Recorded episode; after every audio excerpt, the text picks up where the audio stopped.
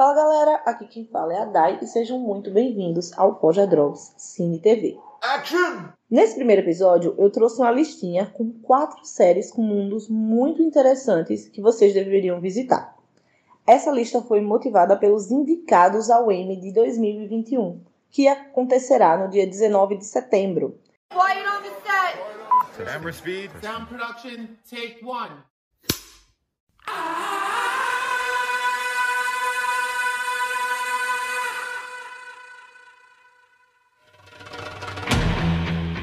Então vamos começar com The Boys, da Amazon Prime Video. Teve cinco indicações, incluindo melhor canção, pela canção Never Truly Vanished. E por que, que esse mundo é interessante? Você deveria lá dar o play. É, o IC de The Boys é muito interessante. E se super-heróis existissem de verdade? Como é que a nossa sociedade, os moldes da nossa sociedade atual, interagiria com esses super-heróis? E mais, se em vez de pessoas maravilhosas, eles fossem apenas figuras midiáticas incríveis para a mídia, mas uns escrotos quando você conhece ele ao fundo. The Boys traz várias questões sobre como a gente interage com Instagram, com figuras da mídia, com produtos em geral. É, ele faz várias críticas a como a nossa sociedade moderna interage com essas mídias. E isso tudo numa realidade onde existe super-heróis, onde quando você vai comprar o seu energético, ele não se chama Monster, ele se chama Super Trem Bala quando você vai comprar um, um produto para o cabelo e ele não é um, um, um, creme qualquer, ele é o creme da Estelar para o seu cabelo ficar mais dourado e entendem? Então, os super-heróis eles são completamente subvertidos, não só no sentido do caráter, mas no sentido da figura deles. Só que isso é completamente associado a como as pessoas são superficiais, né? É uma crítica à superficialidade das próprias pessoas. The Boys vale muito o seu play e essa segunda temporada tá ainda mais incrível do que a primeira, por causa da figura da Tempesta, uma personagem que traz discussões maravilhosas e aumenta e muito o grau de violência da série. Então, talvez se você for fraco, se você não gostar de ver ossos voando para todo lado, aquele nível de gore absurdo, eu nem sei se você vai querer ver The Boys. Mas se você curtir, além da série, saiba que ela é baseada nas HQs do Great Ennis, que também foi roteirista de muitos Hitmen. São 72 edições e três minisséries com seis edições cada. Então, cada. Então se joga de cabeça aí, porque The Boys é um mundo muito da hora.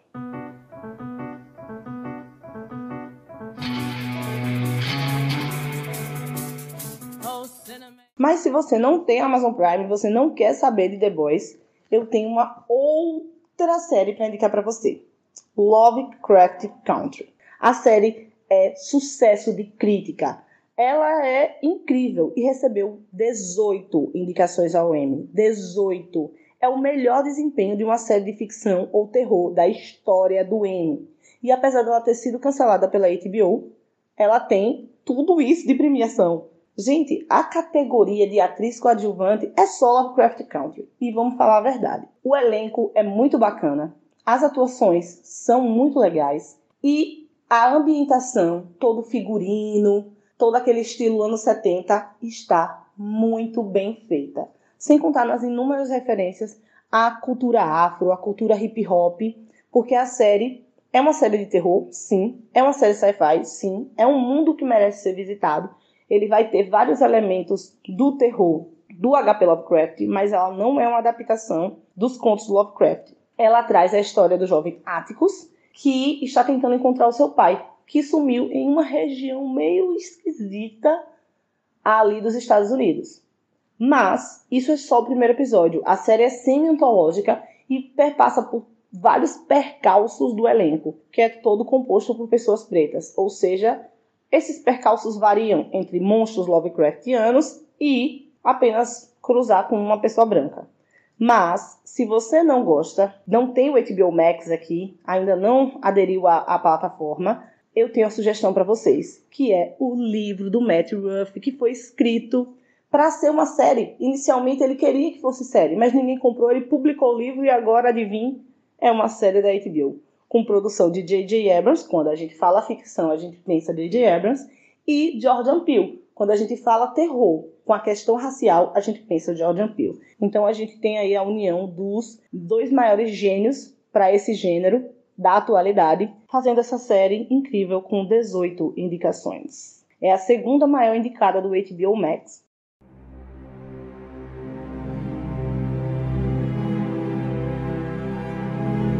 E a outra série que eu vou trazer para vocês aqui é The Handmaid's Tale. Na verdade, você pensou que precisava de estômago para assistir The Boys? Tudo bem. Agora, a Gilead, imaginada pela Margaret Atwood no conto da Aya, realmente só para quem tem estômago. Principalmente se você for mulher, você tem que estar muito bem, muito zen no dia que for assistir The Handmaid's Tale. Ela trata de uma realidade. Essa Gilead é uma parte dos Estados Unidos, são alguns estados, né, dos Estados Unidos, que eles se uniram para combater um problema de fertilidade que estava surgindo naquela sociedade. Porém, os métodos é, de organização social que eles implantaram para combater esse problema são muito arcaicos, muito machistas e misóginos. As mulheres são divididas em castas, são proibidas, por exemplo, de ler, de trabalhar ou de sair de casa sem a autorização dos comandantes ali da guilha. Mas o ponto alto dessa série que fez ela ter todo esse glamour que está na quarta temporada, com 21 indicações ao Emmy, incluindo de melhor atriz, é a Elizabeth Moss. A Elizabeth Moss, gente, é com certeza o ponto alto da série. A atuação dela é contida no sentido dela não precisar mais do que olhar para você, mas forte o suficiente para deixar você completamente arrepiado com tudo que está acontecendo ali ao redor. E se você também não é do tipo que quer ver série, mas prefere ler um bom livro, o livro O Conto da Aya, de Margaret Atwood, foi o que trouxe a ideia que pavimentou a série. São quatro temporadas disponíveis na Globoplay, aqui no Brasil, mas ela é uma série da Hulu.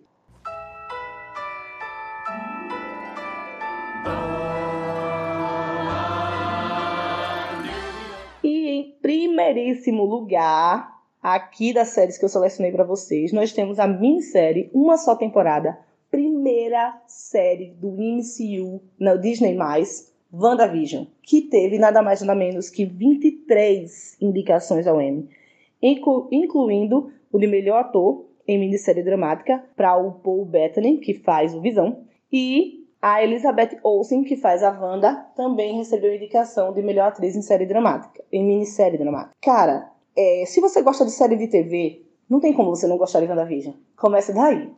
Se você gosta de MCU, não tem como você não gostar de WandaVision. Então a série é um acerto para todo mundo. Ela é uma ode às séries de TV. Faz homenagem a séries como I Love Lucy, Fuller House, é, More the Family. Ela faz uma homenagem a todas essas séries, fazendo com que cada episódio se passe em uma década diferente e seja um formato de sitcom diferente para aquela época. Então, vocês estão perdendo. Se vocês não estão assistindo WandaVision ainda, vocês estão perdendo. É, mas, como todos esses, esses materiais aqui, tem também um material original que vocês podem se jogar, eu vou ter que indicar esses dois quadrinhos para vocês. Dinastia M, do Brian Bendis, para vocês entenderem o nível de poder da Wanda, que pela primeira vez está sendo mostrado aí é, em WandaVision, porque nada, nada não chega nem ao chulé o que vocês viram ela fazendo na, na telona, o que vocês viram ela fazendo no cinema. Não chega nem ao chulé do que vocês vão ver ela fazendo nessa primeira temporada de WandaVision. E também não chega nem ao chulé do que ela faz em Dinastia M, então fica aí a dica.